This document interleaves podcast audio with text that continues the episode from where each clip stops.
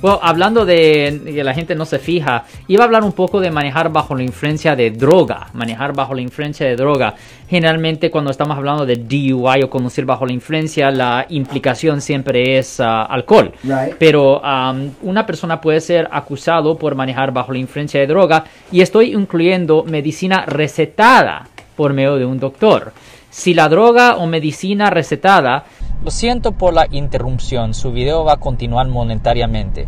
Solo voy a mencionar que si usted ha sido acusado por haber cometido cualquier delito aquí en el área de la Bahía Norte, California, por favor no se espere, llame el nuevo teléfono que ven en la pantalla o llame para hacer una cita inmediatamente al 1-800-530-1800. Recuerden, yo soy el abogado Alexander Cross, abogado criminalista aquí en el área de la Bahía Norte, California.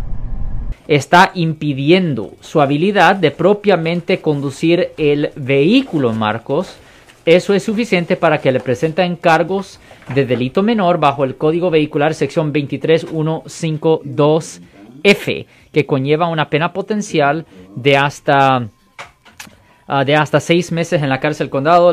Si les gustó este video, suscríbanse a este canal, aprieten el botón para suscribirse y si quieren notificación de otros videos en el futuro, toquen la campana para obtener notificaciones.